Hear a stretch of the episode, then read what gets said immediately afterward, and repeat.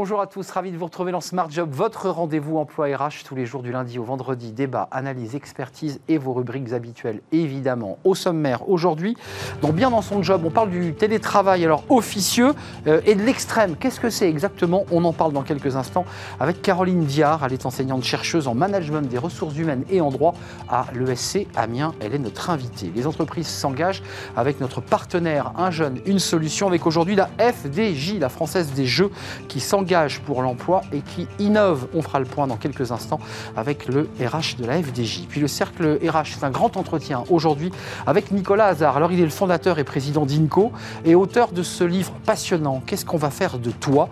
21 métiers du futur à l'ère des robots et l'intelligence artificielle, c'est le monde de demain qui est finalement déjà à notre porte. On va en parler avec lui dans le cercle RH. Et puis dans Fenêtre sur l'emploi, euh, la grande scène du recrutement. Bah oui, recrutement et théâtre. Est-ce que c'est la même chose? Est-ce que c'est le même combat? On en parlera dans quelques instants avec Thierry Bismuth. Alors, il n'est pas acteur, encore que, il est recruteur. Euh, il a fondé le réseau Odyssée RH. Voilà le programme tout de suite. C'est bien dans son job.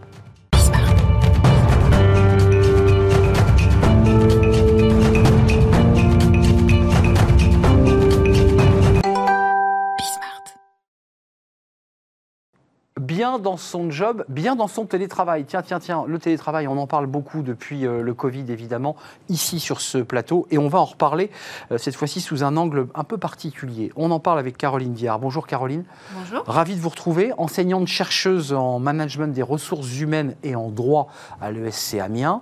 Euh, vous avez choisi de nous parler aujourd'hui, alors d'un télétravail, tout le monde en parle, mais du télétravail officieux et de l'extrême. Alors, euh, on commence par le télétravail officieux. C'est quoi le télétravail officieux? Si j'ai bien compris, ça existe, ça existait avant le Covid, ça. Exactement, vous avez tout à fait compris. Euh, le télétravail officieux, ça existait bien avant euh, que tout le monde soit confiné et que tout le monde soit dans une situation de télétravail dégradé, contrainte et d'un seul coup. Mais organisé quand même un peu. Et organisé. Un peu. En fait, avant le premier confinement, quand on interrogeait des collaborateurs sur le terrain, on se rendait compte que le télétravail existait déjà, euh, que les chiffres officiels n'étaient pas très conséquents parce que le télétravail n'était pas déclaré et qu'il était donc officieux.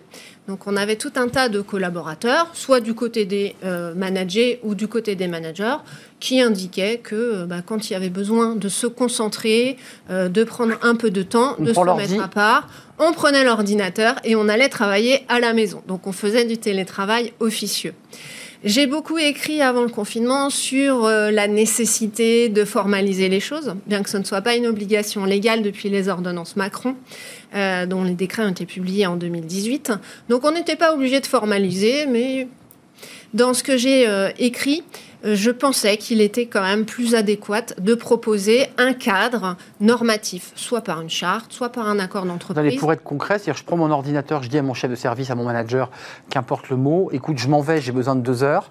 Euh, ça peut être interprété comme quelqu'un de consciencieux, mais ça peut être aussi considéré par les collègues, par l'extérieur, de se dire bon, bah là, il part à 15 heures, il nous fait le coup du télétravail, mais en fait, il, voilà, il y, a quand même cette idée-là qui ressort. C'est exactement l'idée, du coup, de la nécessité bah de formaliser bah, les choses. Alors, entre-temps, euh, beaucoup d'accords d'entreprise ont été signés. Hein, euh, vous le savez, la, NDRH a beaucoup communiqué sur le sujet. depuis 2020, il y a un nouvel accord national interprofessionnel qui encadre tout ça. Non contraignant non contraignant, mais du coup, ça a donné quand même une énergie, ça a stimulé euh, le dialogue social et ça a permis de formaliser. Donc, du coup, aujourd'hui, le, télétravail officieux, j'ai tendance à dire, c'est un faux débat. Parce que euh, le télétravail, aujourd'hui, euh, si on a besoin de télétravailler, dans beaucoup d'entreprises, on a mis en place le télétravail, soit par charte, soit par voie d'accord, soit parce que c'est entré dans l'usage et que c'est fait de façon. Un ou deux jours. Exactement, un ou deux jours, et ça fonctionne très bien. Donc télétravail officieux, oui, avant. Euh, j'ai tendance à dire maintenant, c'est plus vraiment un sujet. Juste un mot, Caroline, quand même, parce qu'il y a maintenant les accords, on voit que c'est rentré plus ou moins dans les mœurs, mais parfois on a souvent euh, envie de télétravailler, surtout quand on est sur son espace de travail, dans, dans, le moment où on est au travail. Là, on peut, on peut se le permettre encore d'être dans l'officieux, c'est-à-dire qu'on a eu ces deux jours de télétravail, et puis le troisième, on a vraiment besoin d'une réunion au téléphone et de se concentrer, et on dit à son manager, bah écoute, euh, c'est hors cas de télétravail, mais il faut que je m'en aille. Là, ça devient plus compliqué quand même. Ça devient pas vraiment compliqué, parce que du coup, ça reste toujours du télétravail officiel alors il y a des salariés hein, qui, le, qui le, formulent très bien et qui disent euh, j'ai deux jours euh, dans mon accord d'entreprise, parfois j'ai besoin d'un troisième, je me mets d'accord avec mon chef de service et je le fais. Donc ça, ça reste encore du, du télétravail officieux, mais c'est plus un vrai sujet parce que Aujourd'hui, il y a une forme d'acculturation au télétravail dans les entreprises, euh, à la fois pour les managers et pour les chefs d'entreprise, qui ont pris conscience euh, des bénéfices, des risques, des opportunités et des menaces du télétravail. Euh, donc, Faire du télétravail officieux, bah oui, parce que ça peut être un peu dans l'urgence et hors cadre, euh, mais ça reste quelque chose d'assez facile finalement. Hum, euh, donc finalement, il y a une forme d'agilité et de souplesse. C'est ça. Qu'est-ce qu'on appelle le télétravail de l'extrême? Alors le télétravail de l'extrême... Euh, c'est en montagne, en très haute montagne? Alors c'est pas du trail en montagne, hein, malheureusement ça aurait été un peu plus amusant. c'est soit du télétravail de l'extrême, c'est-à-dire sur la durée, donc on est sur du full remote, 100% en télétravail. en télétravail. Euh, soit c'est du télétravail de l'extrême au niveau de la distance géographique. Alors sur le télétravail qui serait euh, sur une durée euh, extrême, on a des entreprises, alors il y a Mutuelle Générale et Boursorama, qui ont tenté l'expérience, expérience toujours en cours. Ils sont venus en parler sur notre plateau, en tout cas Boursorama. Exactement, donc c'est intéressant de voir que ces entreprises ont proposé du télétravail à temps complet, avec un retour quand même sur le lieu de travail quelques jours par mois. Euh, donc ça, c'est vraiment quelque chose d'extrême. Euh, je pense qu'on n'a pas suffisamment de recul encore aujourd'hui pour savoir comment ça va se passer euh, par rapport aux collaborateurs et par rapport aux chefs d'entreprise. Mais en tout cas, c'est une volonté de dire, bah, d'un seul coup, on bascule dans une extrémité de l'organisation du travail, qui est de dire, je mets les gens à distance. Après, il y a une autre forme de télétravail extrême, qui est le télétravail qui s'effectue très loin en fait. Donc j'habite très loin de mon lieu hmm. habituel. J'habite à Majorque, j'habite en Guadeloupe, j'habite. Euh, Exactement. Alors le, le problème se pose pour des raisons légales quand on va aller dans un pays qui n'est pas la France. Bah oui. Alors, je travaille actuellement sur une, expérimentation sur un salarié qui est outre-mer. Donc, quand ce sera terminé, euh, cette étude longitudinale sur 12 mois, je pourrai revenir vous en parler. C'est-à-dire, excusez-moi, dans votre méthodologie de chercheuse, là, c'est pas le professeur, c'est voir comment il se connecte, à quelle heure il se connecte, quelle est la relation de travail qu'il a euh, de l'autre côté, parce que c'est ça que vous faites. Exactement. Alors, ce là, vous avez quand même quelques indices sans vous tirer les verres du nez. Comment ça Exactement. se passe? Alors, ce qu'on étudie, en fait, c'est l'évolution du contrat psychologique avec un entretien tous les mois et un questionnaire rempli par le salarié et son chef de service euh, chaque mois. Donc on va étudier l'évolution du contrat psychologique et comment se comporte le salarié par rapport à son collectif de travail et comment le collectif de travail se comporte par rapport à lui, puisqu'il est très loin. Comment, euh, bien sûr, vous n'avez pas fait vos conclusions, mais qu'est-ce qui, comme ça, de, prime abord, quels sont les éléments qui ressortent quand même là, comme ça? Alors, les éléments qui ressortent, c'est qu'il euh, y a parfois des difficultés qui sont des difficultés techniques. et quand on est très loin, on n'a pas la possibilité d'apporter l'ordinateur portable bah au service informatique.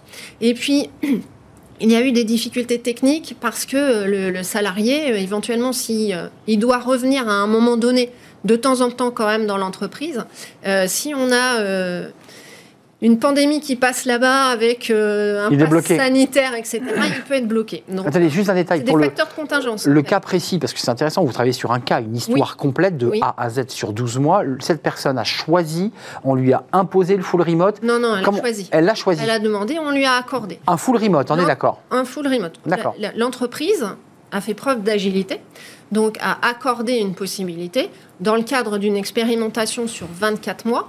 Donc il y a eu un avenant au contrat de travail.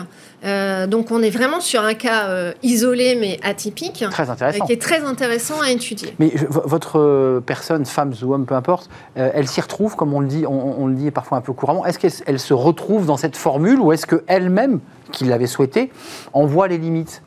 Alors, la personne semble voir des limites hein, sur plein de sujets, sur euh, l'isolement par rapport au collectif de travail, sur des difficultés techniques, euh, sur le petit grain de sable qui fait que euh, parfois on ne peut pas avancer. par contre, il y a un vrai bénéfice au niveau de la qualité de vie personnelle évidemment. Donc ça, c'est le côté positif. En revanche, euh, je ne sais pas jusqu'où vous, vous, en êtes. Vous avez fait combien de mois avec elle? On en est à 8 mois. 8 mois, donc vous êtes tout près d'arriver. En septembre, vous aurez vos conclusions.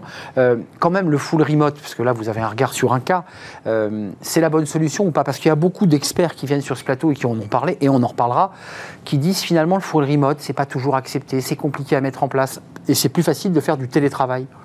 Alors, c'est effectivement plus difficile de mettre en place quelque chose d'extrême parce qu'on est obligé de faire des exceptions à une règle et on est obligé euh, parfois euh, de s'adapter par rapport à des facteurs de contingence comme on en a parlé, par rapport à un collectif de travail, à des règles en interne, donc c'est assez compliqué.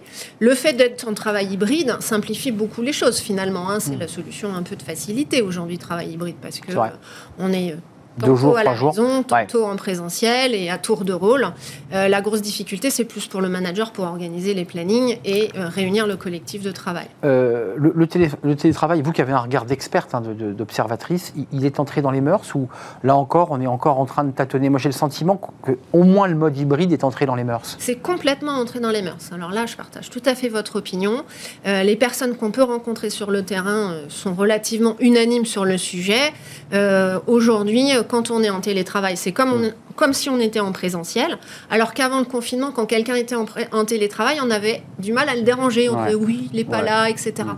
Là, aujourd'hui, c'est totalement fluide et transparent pour tout le monde. Mais c'est comme si la personne était derrière la cloison. Quoi. Exactement.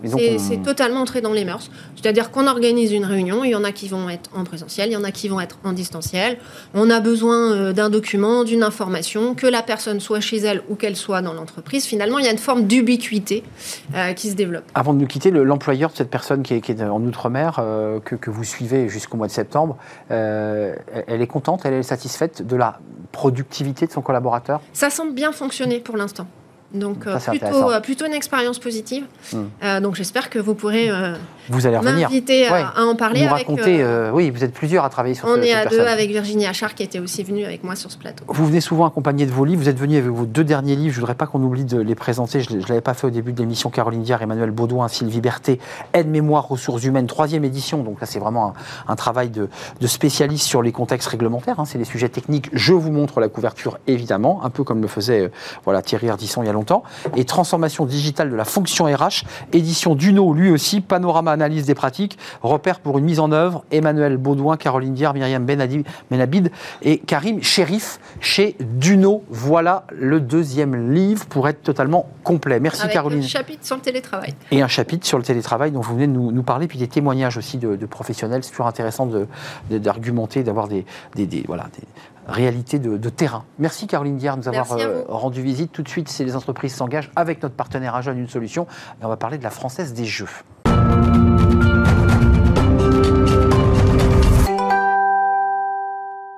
Les entreprises s'engagent, notre rubrique avec notre partenaire Un jeune, une solution. On en parle chaque semaine à la rencontre eh bien, d'une entreprise qui s'engage pour l'emploi. Et on accueille aujourd'hui Pierre-Marie Argouache. Bonjour Pierre-Marie. Bonjour. On est très heureux de vous accueillir, directeur expérience, collaborateur et transformation du groupe FDJ, la Française des Jeux. C'est une marque, j'ai envie de dire, qu'on ne présente plus. Euh, tout à l'heure, par erreur, j'ai dit que vous étiez DRH, par habitude. Vous me dites, mais je suis le DRH, mais moi je m'appelle expérience, collaborateur et transformation. C'est une volonté politique de l'entreprise. Et de vous De moi-même, puisque j'ai jamais été très très heureux avec le mot ressources humaines. Je ne gère pas des ressources, je gère des talents et des potentiels. C'est l'humain, ma spécialité, la relation humaine. Et donc l'expérience collaborateur exprime beaucoup plus ce que je fais et ce que j'essaye de faire avec mes équipes toute l'année, c'est-à-dire accompagner les collaborateurs dans tout leur parcours professionnel, en amont, marque employeur. Aujourd'hui, on fait de la marque employeur et on dit venez à la Française des Jeux, on a des beaux postes à vous, proposer tout au long de leur carrière professionnelle et puis bien sûr au moment euh, de l'accompagnement euh, du départ, du départ en retraite, etc on va parler des, recrutements parce que vous êtes une entreprise qui recrute, qui est très sensible à l'égalité femmes-hommes, euh, à, la manière dont on manage, à l'invention managériale. Mais vous, dans votre parcours, quand même intéressant parce que en 2009, vous avez reçu le trophée du DRH entrepreneur, en 2012, le prix de l'initiative RH de l'année, et puis vous avez reçu d'autres prix, notamment venus de le trophée de la chair et sec. Euh, là, c'était en 2000. Euh, vous êtes quand même au-delà du fait que vous êtes quelqu'un qui est dans la réalité d'une entreprise, vous réfléchissez beaucoup quand même à la, quoi, aux mutations, aux transformations, aux améliorations? Je pense que c'est le rôle du DRH d'être un, précurseur, euh, de, pouvoir aller chercher les bonnes idées. Alors moi, je ne suis pas quelqu'un qui, qui, invente les ressources humaines. J'ai une, une petite phrase et une citation que j'aime beaucoup, Nos meilleures idées viennent des autres. partager avec les autres, confronter des avis, aller chercher. J'ai été président d'un club de DRH, euh, Mouvement Génération RH, pendant 7 ans. On a partagé avec des DRH. L'un est plus en avance sur ouais, beaucoup ça. L'autre a besoin d'être accompagné.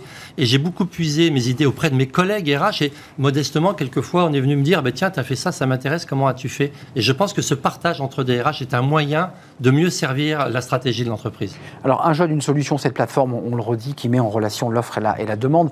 Euh, d'abord, est-ce que vous avez besoin euh, parce que FDJ est une marque, j'allais dire, emblématique, connue. Euh, est-ce que vous avez besoin aussi d'aller sur le site Un jeune, une solution? Est-ce que vous êtes dans cette situation-là aussi? On est partenaire. Tous nos postes, toutes nos offres d'emploi sont publiées sur Un jeune, une solution.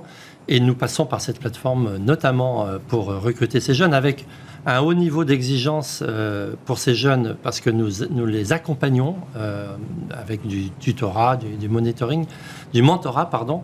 Et euh, on a un, niveau de jeunes en alternance qui a toujours été extrêmement important. On est à 7 à 8% des effectifs tous les ans, 180, 170 jeunes en alternance que nous recrutons et de jeunes qui nous rejoignent pour apprendre un métier. Euh, Peut-être que je ne vais, pas être précis dans les chiffres, mais j'ai 2500 collaborateurs, c'est bien les chiffres que, vous avez C'est exactement 2500. 2500. 2500 et quelques CDI, et si on compte justement les alternants, les CDD, on est plus proche de 2700. 300 euh, recrutements de CDI effectués en 2021, la plateforme, on, l'évoquait. Euh, et puis il y a quand même chez vous cette volonté là d'aller peut-être plus loin que les autres sur la mixité euh, et, la diversité. Pourquoi cette volonté? Alors c'est vraiment une volonté, moi j'ai toujours eu cette philosophie, je ne le fais pas parce que des lois disent qu'il faut le faire. C'est comme pour le handicap. Je le fais par une conviction que j'ai constatée, je suis dans le métier depuis plus de 30 ans, mes cheveux blancs en témoignent, euh, une conviction que cette diversité, c'est une richesse dans l'entreprise. Et c'est par cette diversité qu'on performe dans la durée, une performance durable. Et donc que ce soit la mixité, que ce soit euh, les sujets de diversité euh, sur les origines ou que ce soit le handicap, j'ai eu la preuve que la performance est au rendez-vous quand on a cette mixité. Je me souviens de, de services où j'avais que des femmes ou des services où j'avais que des hommes pour parler mixité homme-femme c'est moins efficace.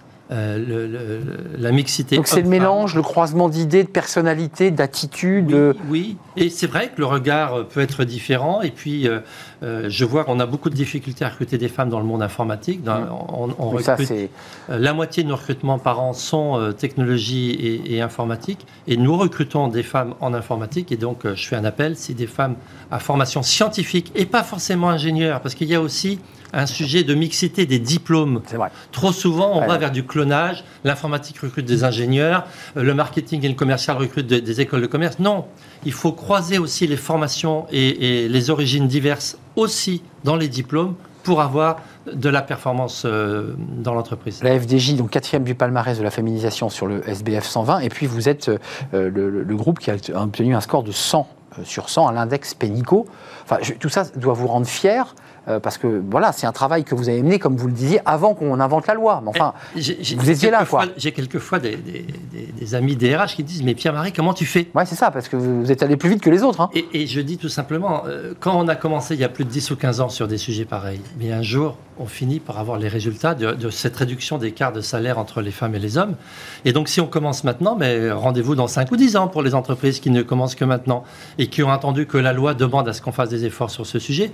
Moi, je pense que c'est euh, quelque chose qu'on devait faire, a rien ne justifie qu'on n'ait pas le même nombre de femmes managers dans l'entreprise, le même mmh. pourcentage, que de femmes pourcentage dans l'entreprise. Et avant la loi Rixin, puisqu'il y a une loi récente. Exactement. Et, euh, donc, du coup, le fait de l'avoir démarré il y a assez longtemps, j'étais, j'avoue, très surpris et très fier d'apprendre que nous étions la seule entreprise du SBF 120 à avoir un indice pénico à 100 points sur 100 points. Je pensais que d'autres avaient euh, fait le boulot et, force est de constater que non. Vous venez en parler sur ce plateau, euh, vous n'êtes pas le DRH, on a compris le titre que, vous êtes attribué qui est, beaucoup plus clair et qui colle peut-être plus à, votre, à vos convictions.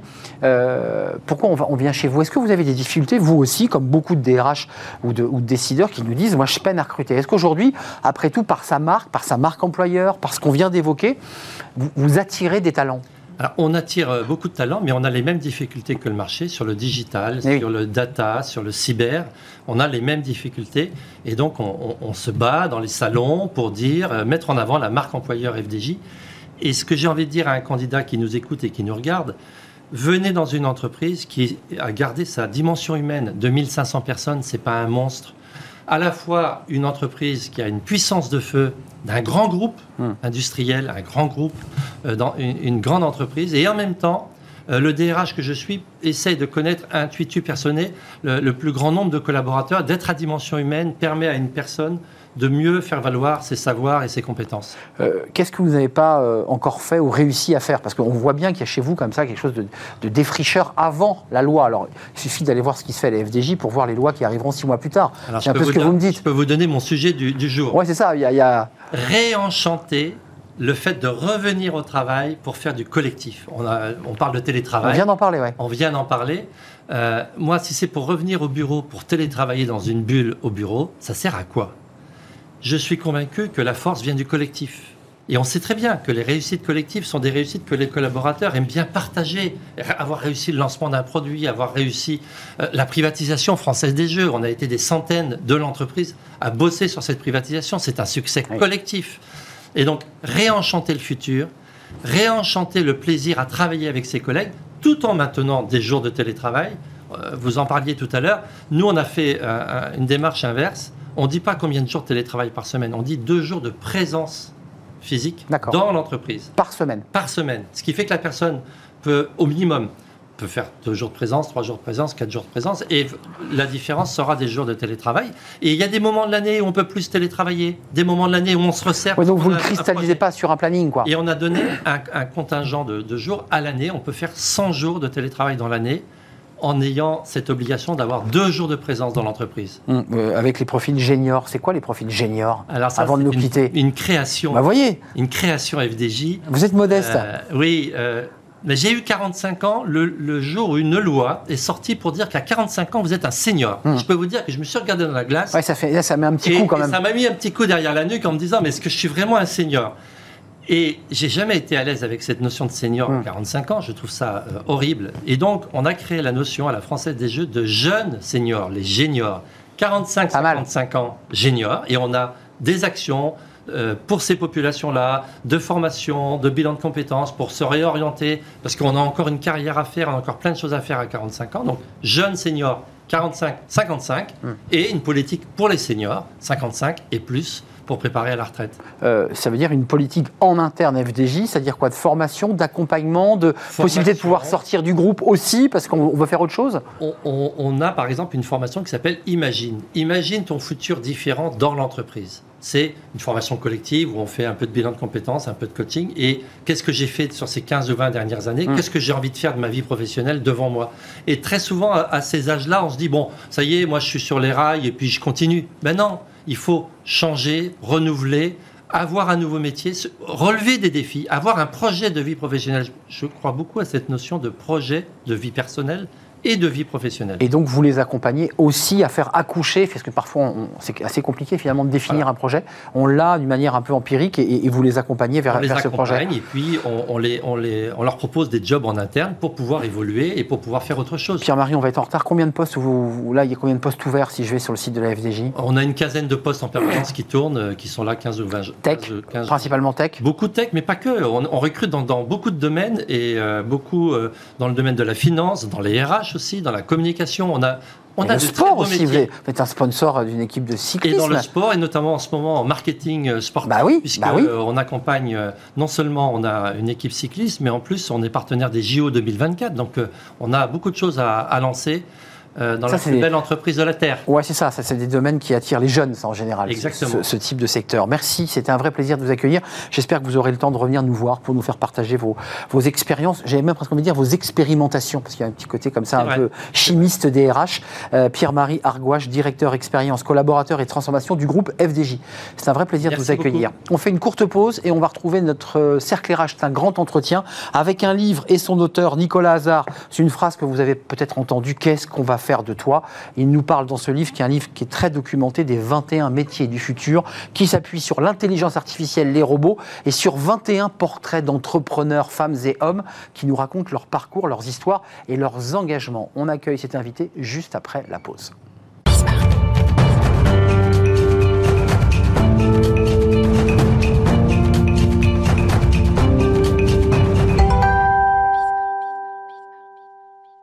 Le Cercle RH, notre euh, émission et débat quotidien, avec aujourd'hui un grand entretien avec Nicolas Hazard. Bonjour Nicolas. Bonjour. On est très heureux de vous accueillir. Alors vous êtes euh, le fondateur et président d'INCO. On va parler de votre entreprise. Vous l'avez créée juste après être sorti de, l'école. Vous aviez finalement pressenti qu'on allait parler d'entreprise à impact, de raison d'être. Et, puis il y a dix ans, vous avez démarré euh, entreprise internationale. Et puis, et puis vous écrivez beaucoup parce que je crois que vous avez envie de transmettre. On va en parler avec vous un petit peu. Qu'est-ce qu'on va faire de toi? C'est une phrase qu'on entend quand même qu'est-ce qu'on va faire de toi? Il faut mettre le ton. 21 euh, métiers du futur à l'ère des robots et de l'intelligence artificielle. Trouvez votre place dans le nouveau monde du travail chez Flammarion. Et puis, avant de démarrer et de commencer à ouvrir ce livre que j'ai pas mal écorné, que j'ai trouvé passionnant, euh, un, mot quand même. INCO lance une coalition mondiale pour euh, aider 100 000 réfugiés ukrainiens à se reconstruire à travers la, la formation et l'emploi.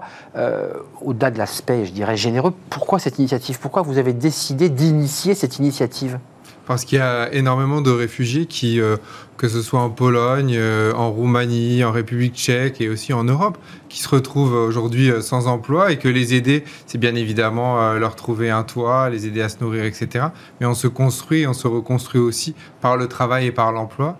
Aujourd'hui, il y a beaucoup de postes qui sont à pourvoir, il y a des industries qui recrutent énormément et donc pourquoi pas utiliser bah, toutes les compétences et les connaissances de ces Ukrainiens pour les accompagner sur le marché du travail. Quelques mots, je dirais, d'ordre organisationnel. Comment ça se passe Parce qu'une coalition, ça veut dire que vous avez essayé de rencontrer, rassembler tous ceux qui avaient la, volonté d'avancer avec vous. Ces trois axes de formation, ce sont comment ça se passe euh, Vous allez les chercher, vous allez à leur rencontre? C'est pas si simple. Hein. J'imagine qu'ils n'ont pas forcément accès à toutes les informations, même s'ils sont très connectés. Euh, comment ça se passe? Alors c'est deux, pans en fait euh, différents. Nous, on est un pont hein, et c'est le rôle d'Inco depuis dix ans entre bah, des entreprises, des grandes entreprises généralement, qui recrutent, qui ont des besoins de recrutement qui sont très forts. Et donc nous, on va aller les voir, des entreprises internationales qui nous disent de quoi elles ont besoin, de combien de personnes, etc. etc. Et puis de l'autre côté, c'est aller à la rencontre de ces réfugiés à travers des organisations, des associations. Nous, on est par exemple très présent en Pologne, à Varsovie, où on a un grand bureau et on travaille déjà beaucoup. On a déjà formé beaucoup de réfugiés euh, depuis le début de la crise. Et donc, c'est faire la connexion entre les deux, les former, euh, les rendre prêts à l'emploi pour que derrière, ils puissent intégrer les différentes boîtes. Euh, juste un mot sur le numérique, parce que j'ai vu qu'il y avait une formation numérique. Alors, on sait qu'en France, parce que là, on a compris que vous parliez à l'international, en France, c'est principalement des femmes accompagnées de leurs enfants, euh, plus ou moins âgés d'ailleurs. Est-ce qu'elles vont se tourner vers le numérique? Les Ukrainiens, on le sait, c'est un, peuple très connecté, très très fort hein, en termes numériques. ces femmes, elles ont besoin de, de, se former, vous pensez? Bien sûr. En fait, avant la crise ukrainienne, avant la guerre en Ukraine, il y avait déjà 200 000 codeurs en Ukraine. Ah ouais, c'est... Donc euh, du coup, c'est déjà... Euh, c'est un vivier. Il y a vraiment beaucoup de compétences et beaucoup de connaissances euh, sur ces sujets-là. Et donc l'idée, c'est de se dire bah, comment bah, on intègre ceux qui ont déjà les compétences et n'a pas forcément besoin de les former beaucoup, ou peut-être un petit peu, peut-être à, l'anglais, peut-être à, certain, à certaines choses, mais aussi tous ceux qui bah, sont des personnes qui sont qualifiées, qui ont envie de travailler, qui ont envie de faire des choses, notamment des femmes. Et nous, on pousse beaucoup pour que nos formations, en règle générale, notamment dans les métiers digital, 50% soient occupés par des femmes. Hum, ça, c'est important parce que c'est peut-être une manière de sourcer différemment euh, et de leur permettre, parce que ces femmes, quand on les interroge, elles veulent quand même, même si on sent que la guerre va durer et que tout cela risque de, de s'enquister, elles veulent rapidement revenir dans leur pays. Elles, ne se destinent pas à vivre en Pologne, en France ou ailleurs. Euh, si on veut prendre des renseignements, on va sur le site de l'INCO pour, euh, si on veut devenir partenaire de, de voilà, l'initiative. INCO-groupe sans e.co. Donc ça veut dire qu'on peut apporter sa contribution à cette coalition. On peut recruter une personne, deux personnes, accompagner des réfugiés dans leur euh, formation. Euh, voilà, il y a plein de manières de contribuer, donc il euh, ne faut pas hésiter. Alors commençons à nous tourner vers votre livre. D'abord un mot avant de, lire quelques pages que j'ai trouvé assez incroyables en conclusion. vous êtes chef d'entreprise, vous dirigez une entreprise qui cartonne. pourquoi vous avez envie comme ça le soir ou le matin, je ne sais pas, d'ouvrir un ordinateur et d'écrire des livres? Parce que vous n'en êtes pas à votre premier livre. Hein. le bonheur est dans le village, sorti chez Flammarion, puis vous en avez écrit un autre avant. C'est quoi ce désir? De transmettre, d'expliquer, de, convaincre? Exactement. Moi, je suis très positif finalement dans un monde où on est en face à plusieurs crises, crise économique, crise sociale, euh, crise démographique, environnementale, etc., etc. Et pourtant, moi, je vois au quotidien et j'ai cette chance on voit de voir euh, des personnes qui font des choses différemment, qui montrent qu'une autre économie est possible, une économie plus inclusive, plus durable. Et donc, c'est juste de vouloir transmettre et, de dire ne, ne restons pas dans la morosité. Il y a beaucoup de choses qui sont à changer, mais des solutions existent. Alors, euh, je vais commencer par le premier chiffre de votre livre, parce que on l'utilise tout le temps. Alors, votre source, vous la citez, c'est le Figaro de 2017. 85% des emplois de 2030 n'existerait pas encore. Euh, et même si modestement vous dites un peu plus loin, bon, on peut pas, on n'a pas la liste, c'est très compliqué. Euh, il vient d'où ce chiffre? Là, c'est quoi le Parce qu'on l'utilise tout le temps. Bien sûr, c'est une étude de Dell en fait, qui a été faite par Dell, l'institut Dell, il y a quelques il y a quelques temps, qui montre que bah en fait on est en plein milieu d'une quatrième révolution industrielle, celle de la robotique, de l'intelligence artificielle, des crypto-monnaies, etc., etc. Des blockchains, parce que vous en parlez. De la blockchain, des NFT, voilà tout ça et donc que le monde du travail va se transformer. Alors on peut le déplorer euh, ou pas. Le craindre. Mais en tout cas, et le craindre, et on le craint beaucoup, et il y a beaucoup d'angoisse par rapport à ça. Et moi, j'ai justement voulu vous montrer qu'il y avait euh, voilà, des possibilités qui allaient se créer, en même temps qu'il allait certainement avoir des emplois détruits. Et ça, il faut bien évidemment travailler notamment auprès des plus fragiles pour, euh, pour les aider et les accompagner. Mais en même temps, il y a plein d'opportunités qui vont se créer. Et donc, c'est de dire, voilà à quoi ressemble le métier du futur. Donc, si vous étudiez maintenant, si vous êtes étudiant aujourd'hui, bah, voilà ce qu'il faut faire pour réussir. Vous nous dites, et il y aura des exemples, mais préparez-vous. Euh, et on reviendra sur cette volonté, ça, ça ressort dans votre livre. Euh, on n'est pas formé comme ça 10 ans de notre vie en étant jeune. il faut se former tout au long de sa vie. C'est l'expression que vous utilisez pour rester à la page. Je crois que c'est le mot que vous utilisez. Et c'est exactement ça, parce qu'on est très vite, euh, on entre très vite salarié dans l'obsolescence. Hein. Exactement. Ça va tellement vite. Ça, ça va très très vite. Et en fait, toutes catégories confondues. Avant, c'était seulement l'école bleue. Maintenant, c'est aussi l'école blanc. On voit que 95% des comptables risquent de voir euh, leur métier potentiellement ah disparaître. Ça, c'est une autre étude. Les avocats, les médecins. Ça, c'est l'IA. Hein. oui, c'est l'IA, l'intelligence mm. artificielle principalement. Et donc, du coup, voilà, il y, y, a des chambardements qui existent et qui vont être de plus en plus importants. Et surtout parce que cette nouvelle révolution industrielle et ces technologies, elles changent et elles évoluent de manière exponentielle contrairement aux précédentes où c'était plus linéaire. Et donc, du coup, bah, il faut s'attendre à des grandes secousses sur le marché du travail. Je, voulais juste, ça va être très court, mais à la fin, vous vous êtes bien amusé parce que, à travers les portraits, ce sont des portraits de 21 personnages qui existent évidemment. On fait un tour de France à travers eux, des femmes et des hommes innovants, incroyables, qui sont parfois partis de rien. Et à la fin de votre livre, vous nous parlez d'un Sacha, donc un peu un personnage euh, euh, imaginaire, et on là, vous nous projetez dans la science-fiction. Alors, ce Sacha se, lève le matin, et là, vous nous dites après avoir enfilé des vêtements recyclés, Sacha imprime son traditionnel petit déjeuner à base de criquets grillés euh, sur sa nouvelle table commandée en, à un exo artisan. Aujourd'hui, ils seront nappés d'un miel qui vient d'être livré cette semaine par drone directement sur son balcon à la demande de son réfrigérateur. Bon, et puis un peu plus loin, euh, il faut accélérer. Euh, fini l'époque où il n'y avait qu'à s'installer à sa table ergonomique de télétravail pour se retrouver directement en réunion client immersive. En effet, Sacha a longtemps exercé dans la décoration des lieux virtuels au sein des plus grands des métaverses, 800 millions de visiteurs chaque jour, puis une opportunité lui a permis de devenir nostalgique pour s'occuper plus spécifiquement des personnes âgées. Mais au bout d'un moment, tout cet imaginaire a lassé Sacha, qui, après avoir consulté un assistant euh, au bonheur, a pris la décision de retrouver un métier dans le monde réel. Waouh, quelle claque C'est le monde de, demain ou c'est le monde d'aujourd'hui, celui que vous nous décrivez? Parce qu'il n'existe pas encore ce monde-là. C'est le monde qui se prépare en tous les cas et on voit euh, ces métiers euh, dont, je parle, bah, certains commencent à les exercer. Je pense par exemple au métier de, de méta-architecte. Donc architecte dans le métaverse, aujourd'hui ça existe. Si vous voulez construire une maison ou une entreprise dans le métaverse, et il y a beaucoup de grands comptes et de grandes entreprises qui commencent à investir dans ces univers parallèles. Euh, et ben du coup il y a des architectes qui le font et qui, exercent déjà ces métiers. Donc c'est se préparer à un futur qui risque de, de, se passer, alors sous une forme ou sous une autre, mais d'ici quelques années ça risque d'être une réalité. Euh, vous évoquez d'ailleurs non pas le métaverse, vous en parlez des métaverses, mais vous parlez de ces, ces, deux garçons qui dans un premier temps ne savaient pas trop ce qu'ils allaient faire et qui ont commencé à modéliser et fait des, des, des, des maquettes euh, virtuelles pour faire des maisons et, ça a cartonné. Donc c'est finalement un peu ça.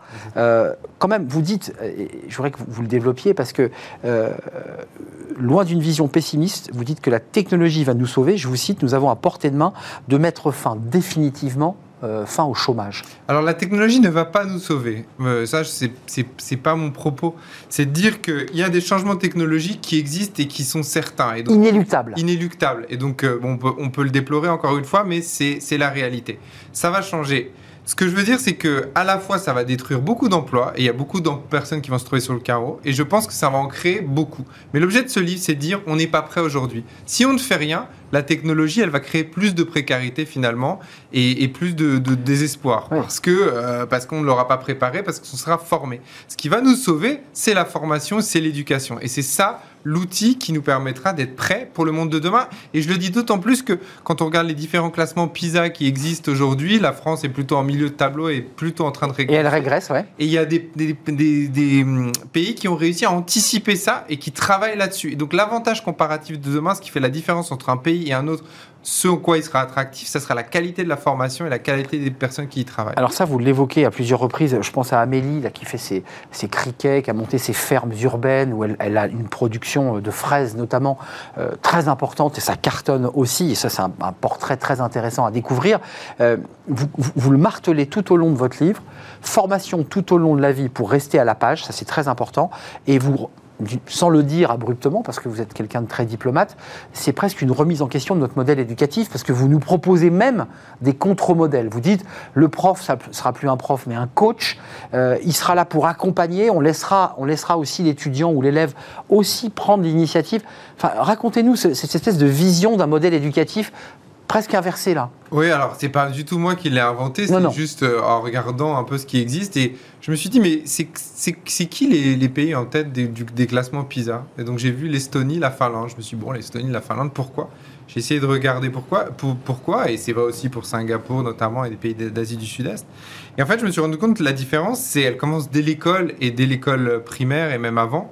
C'est la manière d'apprendre. Nous, on a une pédagogie qui est très verticale. C'est-à-dire qu'on a un prof qui a le savoir, qui nous le donne, on l'ingurgite et on doit le recracher lors d'un contrôle. Et comme ça, on passe d'une classe à l'autre. Mm. Dans ces pays-là, et surtout en Finlande, euh, qui est en- en- en- dans le haut du classement Ouais. pour ce qui est la lecture et l'écriture, bah, en fait, c'est très différent. L'enfant n'apprend pas à lire et à écrire avant 7 ans, mais il apprend à apprendre d'abord. C'est-à-dire qu'on lui dit, voilà, il y a cette question-là, comment tu fais? Et lui cherche des solutions un peu partout, il les cherche lui-même. Euh, et lui-même, euh, son, propre pédagogue, il est assisté bien évidemment d'un professeur qui l'aide, mais qui le laisse avancer. Et après, derrière, apprendre à lire et à, écrire, ça devient un jeu d'enfant. Ça, vous l'expliquiez, il faut travailler sur la créativité. Euh, l'inventivité et pas forcément commencer sur les, les socles, parce qu'on en parle beaucoup, lecture, écriture, dès l'âge de 5 ans, enfin, 6 ans, vous dites on peut, on peut inventer le modèle différemment. Euh, ça veut dire que c'est quand même une remise en question, et, vous évoquez des, modèles d'école hein, euh, qui, font l'inverse, vous les citez d'ailleurs. Il faut le généraliser parce que ce que j'ai lu et ce que j'entends, c'est qu'on ne peut plus massifier la formation et l'éducation. Ça veut dire quoi? Ça veut dire qu'on individualise le plus possible. Mais c'est compliqué. C'est-à-dire que pour chaque individu, on va essayer d'adapter. Et vous dites que l'IA et l'ensemble des technologies peuvent justement euh, accompagner cela. C'est ça votre, votre pensée. Exactement. L'école de, de- de Jules Ferry, qui est fantastique. Les hussards noirs de la République. À, à la, voilà, exactement, qui était euh, euh, très très en avance sur son temps et qui a inspiré Mm. beaucoup de pays. C'était quoi? C'était de former des gens, un maximum de personnes, euh, monter le niveau d'éducation, et c'était fabuleux. Mais c'était aussi dans une période, en fait, de deuxième et troisième révolution industrielle après, où en fait les gens étaient finalement assez interchangeables. Et, euh, et, et- et du coup, l'économie telle qu'elle était, cette- ce type de formation massifiée de cette manière-là, c'était former des gens pour qu'ils exercent pendant 42 ans le même métier. Mm. Et, et On change pas de boîte On, et- voilà, on change pas de boîte, on est dans l'entreprise. Or, ça, ça a complètement euh, été transformé. Et donc, c'est là où il faut réinventer aussi l'éducation pour être plus sur du sur-mesure, sur un accompagnement sur-mesure, euh, ne plus être dans la massification, mais sur effectivement c'est- cette, cette pédagogie différente. Et puis d'apprendre de manière différente, parce que les enfants euh, du début du XXe siècle ne sont plus du tout les mêmes que ceux du début Bah, du XXIe siècle Par les smartphones, l'Internet. par tout ça, par aussi le, le- le- le rôle qu'ils ont aujourd'hui. Un enfant, c'est très sacré, ça l'est beaucoup plus que peut-être euh, qu'avant. Et donc, euh, il y a cette perception de soi-même. Alors, après, on peut rentrer dans la psy- psychanalyse et la psychologie, mais en tous les cas, voilà, le monde a changé et donc il faut aussi que l'éducation s'adapte à ce monde qui arrive. Pourquoi? Parce que sinon, bah, les enfants de demain euh, auront beaucoup de mal à s'intégrer sur le marché du travail. Alors il y a un chapitre que j'ai trouvé assez intéressant et euh, Bastien nostalgique. Euh, donc du côté de Poitiers. Et là, vous avez un- un- une partie que je trouve incroyable sur la revalorisation, le fait d'être fier d'exercer son, son métier. Et vous citez l'exemple d'une aciérie. Alors, on n'est pas dans l'école blanc, on n'est pas dans la technologie informatique, on est dans une aciérie. Et en fait, il y a une étude passionnante qui, dans cette aciérie, montre que ceux qui sont vraiment près des au fourneau, ceux qui sont près de la matière chaude, brûlante, à la fois sont fiers et tombent moins malades que ceux qui sont dans le polissage de l'acier. Et en fait, vous dites, euh, et vous le développez, que c'est parce que la valorisation, le côté fier, guerrier, d'être près des, des, des fourneaux, du- de l'acier qui coule, les valorise, leur donne du sens. Ça, je trouve ça incroyable. Et que les autres bah, sont moins valorisés et finalement sont un peu plus patraques, un peu plus fragiles. Exactement, et pourtant c'est un métier qui est plus pénible. Et qui est beaucoup plus pénible, bien sûr. Bah, ça montre quoi? Ça montre cette tendance qui est très forte, que le sens est absolument fondamental dans le travail et c'est, on est en pleine accélération euh, aujourd'hui. Euh, aujourd'hui, avoir un métier, c'est pas seulement euh, gagner sa vie. Pour beaucoup, malheureusement, c'est le cas. hein, ils le font euh, de manière alimentaire. Oui. euh, Il y a beaucoup de jobs qui sont là-dessus. Mais l'aspiration qu'il y a profonde de tout le monde, c'est de gagner sa vie, certes, mais aussi d'avoir du sens et de faire quelque chose qui nous plaît. Ça, c'est quand on a de la chance. Enfin, Voilà, Exactement. Bah oui. Ça, c'est ré- réservé qu'à une partie. Mais l'aspiration globale, c'est celle-là.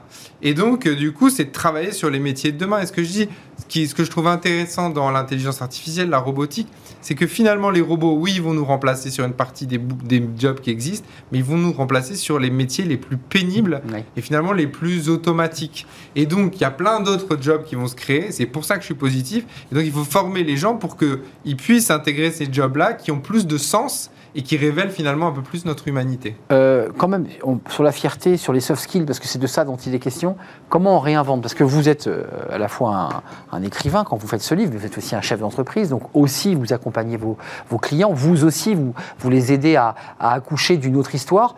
Comment, comment on, change de, modèle? Parce que ce que vous évoquez dans le livre, c'est un changement de modèle. C'est pas des, pas des mesurettes. C'est on réinvente, on forme différemment nos profs. Ça se fait sur combien de temps ça? Il nous faut encore 25 ans pour se transformer? C'est quoi le? Parce que c'est pas rien quand même ce que vous dites. Bah, la certitude, c'est qu'il faut commencer vite. Là, là, Et- maintenant. et et que c'est maintenant que ça se joue. Je pense qu'il y a un modèle global de société qu'il faut transformer. Et moi, je me bats euh, pour ça depuis, euh, depuis 10 ans à travers Inco. C'est que je pense que globalement, on a tous envie d'un monde qui soit à la fois plus inclusif et plus durable. Et donc, créer aussi des modèles économiques qui soient des modèles plus durables et, com- et que les entreprises contribuent très concrètement à changer le monde, en gros, et à répondre aux grands enjeux planétaires du 21e siècle. Hmm. Et donc, c'est par les modèles économiques qu'il faut changer. Alors, comment ça se passe? Euh, bah, c'est simple, enfin, il y, a plein, il y a plein de solutions pour le faire. Notamment, euh, bah, il faut favoriser, encourager, que ce soit à travers la commande publique, à travers la fiscalité. Il y a plein de leviers aujourd'hui pour favoriser ces entreprises-là, pour favoriser des fonds d'investissement qui investissent dans des projets verts, Mm. euh, dans des projets qui font de l'inclusion, qu'on aille plus loin que les critères ESG, que ce qui existe, etc. Donc, en gros, on a les outils pour le faire, mais a-t-on intérêt et est-ce que globalement la société a intérêt, Bah ouais. et notamment ceux qui nous dirigent et ceux qui gèrent nos. Là, là, on, on arrive à un à hiatus là. Et Bah là, oui. on arrive à un conflit. Ah oui. Voilà. Sauf que je pense que la majorité des gens aujourd'hui a envie, euh, en tous les cas, que ça change et que ça se transforme. Euh, vous parlez des CDI parce on- une émission où on parle beaucoup de CDI. Vous dites même le CDI est en train de voler en éclats. C'est un peu, les entreprises de, de- du, du monde ouvrier du XXe siècle sont en train de se transformer. Euh, le CDI, bah, il est concurrencé. Vous évoquez des initiatives dont on a parlé sur ce plateau d'ailleurs. L'idée de ne pas passer par la cage chômage, mais d'être récupéré par une sorte de, de collectivité d'entreprise et on change de poste et on se déplace d'entreprise à l'entreprise. En fait, quand on lit votre livre, on se dit, mais effectivement, on est dans un monde très pessimiste, très noir, et quand on lit votre livre, on se dit, mais ces gens-là, ils existent, hein, vous les avez rencontrés, j'imagine que vous avez fait le tour de France, vous avez pris le temps de, de mettre votre dictaphone et de les écouter. Euh, ça existe. Comment se fait-il que on, on nous montre que la partie un peu sinistre de notre monde, parce que ce que vous racontez là, c'est des gens qui réussissent. hein. Je pense à ces gens qui font leur carte Panini de jeunes, Euh, ils ont fait leur Panini version euh, numérique NFT. en NFT, euh, et, et ça cartonne puisqu'il se développe dans le monde entier. Euh, pour- Pourquoi c'est une vision toujours un peu sombre euh, C'est la faute des journalistes? Enfin, je, je me fais une sorte d'autocritique. Bah, c'est, c'est- qu'est-ce qui fascine aujourd'hui quand on allume les chaînes d'infos Il n'y a que des drames et des catastrophes? Et finalement, les, euh, les, les- les histoires positives, il y en a très très peu et on en entend, pour ma part, Clairement. Euh, très peu parler. Alors bien évidemment, il y a beaucoup de drames euh, qui existent, il y a beaucoup de problèmes et beaucoup de difficultés. Aujourd'hui, c'est en train de s'accélérer, il y a beaucoup de crises, on est au milieu de plusieurs crises, et ça c'est une réalité. Pour autant, moi je constate depuis des années qu'il y a des solutions qu'on peut faire autrement et que c'est possible de faire autrement. Et c'est pour ça que modestement, j'ai voulu aussi prendre la plume, parce que je trouve qu'on n'entend pas forcément euh, suffisamment parler de tout ce qui fonctionne. Et pourtant, je suis convaincu, et je le vois, qu'on peut créer un autre monde. Mais le modèle que vous proposez à travers vos histoires, parce que ce n'est pas un programme politique, qu'on soit clair, hein, vous ne présentez pas dans 5 ans l'élection présidentielle, mais on vient de le dire, il vient quand même se heurter sur des questions euh, d'employabilité. Vous, vous dites cette phrase, notre socle de compétences est trop faible, personne n'est inemployable. Donc il y a un double constat. notre socle de compétences est trop faible. Ça veut dire que ce qu'on acquiert par le savoir scolaire ne nous permet pas d'être employable si je le prends dans l'autre sens Alors ça nous permet d'être employable pour partie, mais ce, que je sais, c'est que les gens qui sont en emploi aujourd'hui, ça c'est une étude euh, euh, notamment qui a été faite euh, au niveau mondial dans les pays de l'OCDE en gros, les gens qui sont en emploi aujourd'hui, 50% ne sont déjà plus à la page et mériteraient d'être reformés et auraient besoin d'être reformés. Et en fait, on n'anticipe pas suffisamment ça. Parce que bah, on est tous en train de. Le monde du travail, il évolue aussi, l'économie, elle évolue aussi. Et donc, on, ne met pas et on n'investit pas assez sur la formation. Et là, tout le monde est coupable. Euh, que ce soit les entreprises, que ce soit les pouvoirs publics euh, et, nous tous. Pourtant, Nicolas, on a le budget. Enfin, je veux dire, c'est un hydre à plusieurs dizaines de milliards quand même. C'est la formation. Bien sûr, il y, a, un gros budget. Mais ce qui est, par exemple, il y a ce qu'on appelle les crédits de formation aujourd'hui. Euh, moi, on m'appelle souvent et pour dire bon, est-ce que vous avez dépensé vos crédits formation, etc. C'est aujourd'hui, c'est une très bonne initiative sur la base, c'est dire on investit. Sauf que pour une personne, une mère célibataire ou pour quelqu'un qui est euh, peu qualifié, etc. Naviguer dans le monde du futur, comprendre là où il faut se former, chez Sacha. etc. C'est très très compliqué parce qu'il faut de l'accompagnement en plus, il faut de l'humain en plus. C'est-à-dire c'est bien d'avoir des sous pour se former. Donc c'est un coût ça. Hein. Mais il faut avoir et ça a un coût bien évidemment supplémentaire. Donc ça nécessite encore de l'investissement. Mais moi encore, je suis persuadé que c'est l'avantage comparatif de demain entre les différentes zones économiques mondiales. On n'aura pas le temps de parler de la blockchain, mais vous évoquez aussi l'idée que euh, les collaborateurs, les salariés peuvent aussi se, tourner, enfin c'est en tout cas comme ça que vous l'évoquez, vers des postes ou des tâches plus, plus gratifiantes, parce que la blockchain peut aussi les délester de choses qui sont euh, fastidieuses, on est d'accord. La blockchain, c'est quoi? C'est un suivi numérique, on peut contrôler de A à Z Hein, c'est ça? Exactement. Il n'y a pas que la blockchain, il y a la robotique en règle générale, il y a un certain nombre de, d'IA. En gros, les nouvelles technologies permettent de nous rendre, de rendre nos emplois plus humains et de faire des tâches qui sont plus humaines par rapport à d'autres et donc du coup finalement de retrouver du sens et c'est ce vers quoi il faut aller aujourd'hui il y a plein de gens qui sont pas confrontés à cette réalité qui vivent de manière précaire et difficile euh, mais pour autant il faut investir justement massivement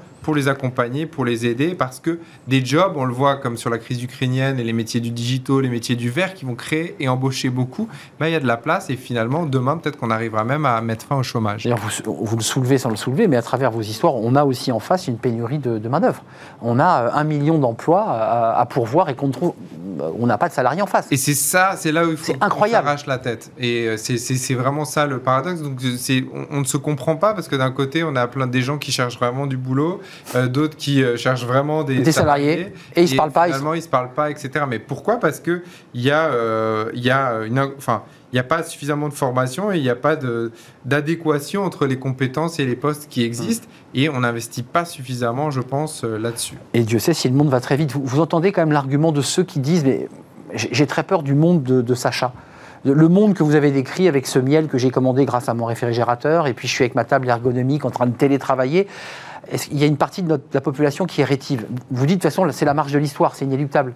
Ah, c'est inéluctable, moi. En tout cas, j'y peux rien. Euh, c'est c'est pas vous qui l'avez inventé. Hein. C'est pas moi qui l'ai inventé. Mais ce qui est sûr, c'est que, c'est que bon, il y a, il y a 30, 40 ans, si on nous parlait de smartphone et de la manière dont on vit aujourd'hui, de monde virtuel, euh, de réseaux sociaux, je pense que les gens euh, auraient flippé euh, pareil. Donc c'est aussi le sens de l'histoire. Les, choses évoluent beaucoup. Sauf que là, ça s'accélère et ça évolue de plus en plus. Il faut préciser que l'électricité avait été contestée, vous le dites dans votre livre au début, où l'électricité arrivait, les Français ont dit mais c'est pas possible, enfin on va nous espionner.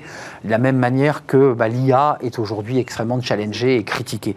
Merci Nicolas Hazard d'être venu nous faire partager votre regard. Lisez ce livre, Qu'est-ce qu'on va faire de toi? Parce que c'est à la fois des histoires d'entrepreneurs, mais aussi une vision du monde de demain avec les technologies, avec ce que ça peut nous apporter de positif, parce que vous êtes optimiste. On l'a bien entendu ce message. Vous êtes le fondateur de INCO, euh, entreprise créée il y a une dizaine d'années, et puis avec votre initiative, je le rappelle, en direction des, réfugiés ukrainiens et ukrainiennes, avec euh, eh bien une coalition d'entreprises pour accompagner plus de 100 000 réfugiés en France, mais, mais évidemment partout en Europe, cela va sans dire.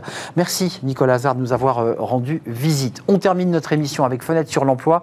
Là, on parle d'emploi, mais de manière peut-être un peu plus euh, théâtrale. Bah oui, est-ce que quand on est comme ça candidat, euh, on joue un peu une forme de comédie Est-ce qu'on peut l'associer finalement à une forme d'espace scénique?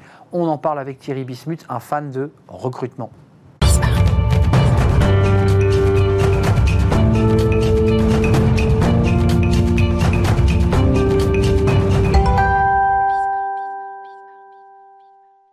On termine notre émission avec Fenêtre sur l'emploi. On accueille Thierry Bismuth. Bonjour Thierry. Ravi de vous accueillir, euh, fondateur du réseau Odyssée RH. Et vous aimez parfois comme ça prendre mettre un petit pas de côté, vous comparer, et on va en parler, euh, le recrutement à une, finalement une scène de théâtre. Oui, c'est-à-dire que, comme vous le savez, ça fait quelques mois qu'on répète une pièce de théâtre qu'on va jouer à Avignon et qui s'appellera On vous rappellera. Et en répétant. Ah, vous êtes venu faire votre promo sur le plateau J'en ai fait une seconde, c'est terminé. Allez-y. Non, mais c'est terminé, c'est Ça sera Avignon. J'ai vu que vous faites la promotion des livres, je me suis dit pourquoi pas moi. Alors, alors effectivement, on la répète et ça fait des mois du coup que je partage mon temps entre le théâtre et le recrutement. Et je me rends compte que alors que ce sont des univers dont on pourrait penser qu'ils sont assez éloignés, parce que le recrutement c'est quand même du business, quoi qu'on en parle quand on le fait en prestation de service, eh bien il y a beaucoup de choses qui les, qui les relient. Et en travaillant justement sur ces passerelles, parce qu'effectivement elles m'amusent, je suis retombé sur une phrase de Sacha Guitry qui je crois dit l'essentiel. Elle dit la difficulté au théâtre, ça consiste pour un comédien à faire ressentir des émotions au spectateur qu'il ne ressent pas lui-même. Eh ben je crois que je pourrais pas mieux dire du recrutement et de l'entretien d'embauche, en étant un peu évidemment provocateur, mais finalement quand on poste en entretien d'embauche, tout le monde ment. Quand on est candidat, on est d'accord. Hein. Quand on est candidat, mais quand on est recruteur aussi. Que, vous mettiez d'un côté ou de l'autre du bureau d'entretien, tout le monde ment. Alors tout le monde ne ment pas totalement, mais monde, euh, exagère, dissimule. Bon. Enjolive un peu. Bah oui, un candidat, ça a tendance quand même à enjoliver son niveau d'anglais, à raccourcir ses périodes de chômage en, en, en, faisant une extension de ses périodes de travail, en augmentant un peu les résultats qu'il a obtenus. D'ailleurs, quand on fait les contrôles de référence, on le, on le contrôle et on le, le prend avec bienveillance. C'est le jeu, c'est la règle d'ailleurs. Et d'ailleurs, c'est au métier de recruteur que de contrôler tout ça. Mais c'est vrai aussi. Tu dire, il y a une petite part de comédie dans cette espèce de jeu entre le candidat et le recruteur. Oui, tout n'est pas totalement vrai, tout n'est pas totalement faux. Et c'est aussi vrai du côté recruteur, parce que quelle entreprise peut droit dans les yeux affirmer que les valeurs d'entreprise qu'elle affiche crânement sur ses annonces sont totalement respectées et représentent la réalité de l'entreprise? Il y a aussi un écart pour une raison simple, c'est que la plupart des valeurs d'entreprise, quoi qu'on en dise, sont co-construites avec des agences de com qui parlent beaucoup avec les services RH, avec la direction d'entreprise, mais qui passent assez peu de temps dans l'entreprise auprès des collaborateurs pour s'assurer effectivement que ces valeurs sont totalement Évidemment. Euh, concrètement, ça, veut dire quoi? Ça, veut dire que euh, qu'est-ce que doit faire l'entreprise dans cette relation-là alors? Bon, D'abord, il faut bien honnête. Ça doit être honnête. Alors, bah, bah, si elle est honnête, c'est un peu comme un joueur de harpe euh, dans un orchestre où il y aurait que des cymbales et des trompettes. Si je joue de la harpe et que je suis honnête, dans un monde où tout le monde joue de la trompette, j'aurais beau être le seul à jouer juste, personne ne m'entendra. Donc la tentation est grande quand même de jouer un peu de cymbales ou de trompette puisque tout le monde en joue. Donc il y a ce, premier de sujet. Participer à cet quoi. À cette surenchère, peut-être, on va dire comme ça. Alors il y a une c'est d'autant plus vrai que plus il y a pénurie de talent, et Dieu sait qu'il y en a en ce moment, plus on est tenté d'aller attirer le, rare candidat qu'on a trouvé il y a encore quelques années sur des besoins pénuriques. On trouvait 3, 4, 5 candidats dans la salle d'attente et évidemment on essayait de faire notre mieux pour en convaincre un. Aujourd'hui, quand on en trouve un qui, qui s'intéresse à nous, on est content. Et donc évidemment, on est encore plus tenté de laisser tomber le grand déballage et de surjouer. En, avant les promesses. Ouais, c'est ça, on surjoue. Euh, mais alors, juste pour, pour rester bien dans l'angle que vous avez choisi, parce que je sais que c'est. On voit la passion qui vous anime, tant dans votre métier que sur ce que vous préparez là pour Avignon. Deuxième promo. Euh, quel, est le rapport avec le théâtre? Bah, En fait, euh, il est très simple. Euh, admettons, et je m'adresse à tous les recruteurs qui nous écoutent et qui nous regardent, admettons que, je sois, que vous soyez, vous recruteurs, dans une salle de spectacle et vous regardez un théâtre, une, pièce de théâtre. Et que vous voyez que ce théâtre parle par exemple d'une entreprise avec ses valeurs, son recrutement, son quotidien eh ben, vous êtes spectateur, mais ça prend pas. Vous n'arrivez pas à vous embarquer dans cette histoire. Vous savez qu'il y a plein de pièces de théâtre, on s'y assoit, et puis des fois on se laisse emmener, et puis des fois on est sur le côté, on n'arrive pas à rentrer dans l'histoire. C'est vrai aussi pour les films d'ailleurs. Eh bien, admettez, euh, imaginons que vous soyez ce spectateur et que l'histoire qu'on vous raconte avec les valeurs de l'entreprise, vous n'arrivez pas à, accrocher. Pourquoi? Parce que cette histoire qu'on vous raconte, vous l'avez déjà vue 100 fois. Parce qu'à force de la voir, les mêmes histoires, les mêmes valeurs, les mêmes personnages, vous n'y croyez plus. Et que d'ailleurs, cette histoire, bah, elle vous a lassé et elle vous plaît moins. Et ben c'est pareil pour les candidats. Aujourd'hui, ces, ces promesses d'entreprise, ces valeurs d'entreprise, ces, ces, ces, engagements RSE qui sont affichés partout, qui sont annoncés partout. Trop joué, quoi. Ouais, plus personne. C'est usé, quoi. Eh, les candidats n'y croient plus. ils ont besoin qu'on leur démontre tout cela. Et du coup, effectivement, ils restent un peu à côté. Alors, il faut pas non plus oublier que aucun candidat n'a fait euh, le deuil de sa de son projet personnel. Il faut pas croire que pour sauver la planète, tout le monde est prêt à renoncer à ses prétentions personnelles. Donc, eux aussi, les candidats, il faut leur parler de ça. Mais ils ont de plus en plus de mal à croire à ces sujets-là. Et donc, ce, cette scène de théâtre, quel entretien d'embauche, pour y revenir, sur laquelle tout le monde se ment un peu, mais pas totalement, eh bien, euh, le candidat, il a de plus en plus de mal à rentrer dans cette histoire. Mais comment, comment on traite, comment, là, là je me mets du côté du recruteur, du côté de votre métier, comment on traite euh, cette prise de recul, justement? Alors, la première tentation, elle est évidente, on l'a dit, c'est la tentation de la surenchère, de participer à la surenchère, finalement. De, et, c'est là, je crois, le rôle des RH dans l'entreprise, parce que souvent, l'opérationnel, lui, surtout si c'est un manager commercial, euh, il a tendance euh, à vendre, à survendre son poste. Il a un poste à pourvoir, il est pressé, il sait qu'il y a peu de candidats. Le candidat est là, il va faire un, il va transformer l'entretien d'embauche en entretien de vente, quoi, quasiment, ou de survente d'ailleurs. Je crois que c'est le rôle du RH là de justement de calmer le jeu. Il n'a pas le même, le même impérieux besoin le RH de pouvoir le poste immédiatement. C'est son rôle de prise de recul que de- d'avoir un moment de vérité avec le candidat, un peu comme dans une pièce burlesque, on peut avoir beaucoup d'humour, beaucoup de comédie, et à un moment, il y a un moment de vérité. Et le, le RH, je crois que son vrai rôle aujourd'hui, c'est justement de générer ce moment de vérité pendant le processus de recrutement. Ça peut être en entretien, ça peut être à la fin du processus, avec le candidat.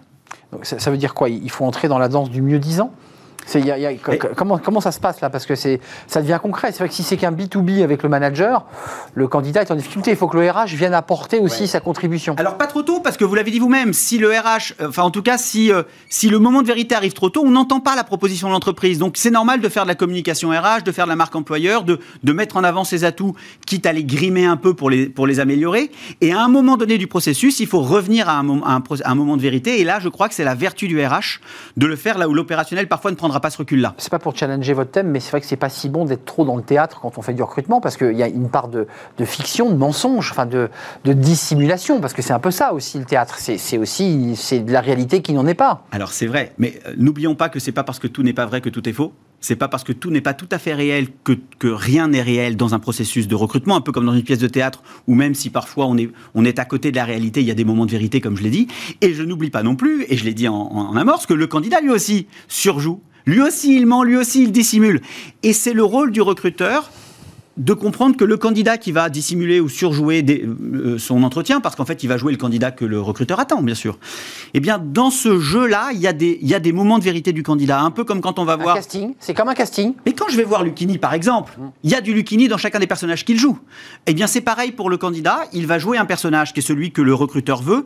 Mais si on regarde bien, on va trouver dans le, dans le discours du candidat des moments de vérité. Un conseil euh, à l'entreprise, parce que là on a vu le candidat qui pouvait surjouer. Qu'est-ce que doit faire l'entreprise en, en- en 15 secondes? Oh bah, euh, dit d'une phrase, c'est de bien comprendre que dans les parts d'ombre, dans les parts de lumière un peu artificielles de l'entretien, euh, il faut avoir une technique d'entretien pour aller chercher des moments de vérité, pour justement faire tomber le décor, faire tomber. Et donc ça, c'est de la technique d'entretien Ouais, qui permet d'avoir des moments de vérité. Faire comprendre à l'autre que, bon, ça- ça- voilà, entrons dans la vérité. On se dit des vraies choses, quoi. Et, et- et accepter que nous aussi, on est un peu dans la survente de temps en temps et qu'à un moment donné, on se On met à pose nu. des masques. Voilà, on pose les masques et on se dit, on se dit, on a des moments de vérité. Et donc on fait plus de théâtre. Si on vient au Festival d'Avignon du 7 au 30 juillet, nous voir, on vous rappellera. comment comment s'appelle votre pièce? On vous rappellera. On vous rappellera. C'est une satire du marché de l'emploi et des pratiques oui. d'entreprise. Et j'offre, si vous le voulez, tous les jours du Festival d'Avignon, 5 places pour les spectateurs de Bismart euh, et, de, et de Smart Job. Vous allez sur le site Odyssée RH et vous avez 5 places gratuites tous les jours, simplement en vous connectant. Mais attendez, la régie exulte, je ne sais pas si vous l'entendez ici à l'antenne, mais 5 places pour vous, téléspectateurs de Bismart, et aussi ceux qui nous écoutent, je sais que vous nous écoutez en podcast. Euh, si vous êtes à Avignon, euh, on, se- on vous rappellera, euh, pièce écrite avec Thierry Bismuth, et je crois que vous l'écrivez à, à plusieurs mains, me semble-t-il, et puis c'est une compagnie géniale. Ben, C'est bien noté, 5 places tous les jours, Tous les jours du 7 au 30. avec un verre offert ou pas? Bah, c'est vous qui me le paierez le verre. C'est très bien. Vous êtes très malin, Thierry. Merci d'être venu nous rendre visite. Euh, bon vent à, à Avignon, parce que ça commence à se, à se Bientôt, là, précipiter. hein. À Avignon, c'est pour bientôt. On essaiera. Bah, écoutez, j'espère qu'il y aura des, des téléspectateurs de, de, de Bismart qui seront euh, présents. Euh, on, on fera une petite annonce d'ailleurs sur les réseaux sociaux. Euh, parole tenue. Hein. Merci à vous Thierry. L'émission est terminée. On a un tout petit peu débordé. Merci à vous. Merci pour votre fidélité. Merci à Théo pour la réalisation. Merci à Alexandre pour le son. Merci à Fanny Griesmer. Et merci à Lily, évidemment. Merci à vous tous qui nous suivez, nous accompagnez et réagissez sur les réseaux sociaux. Bye bye. Je serai là demain.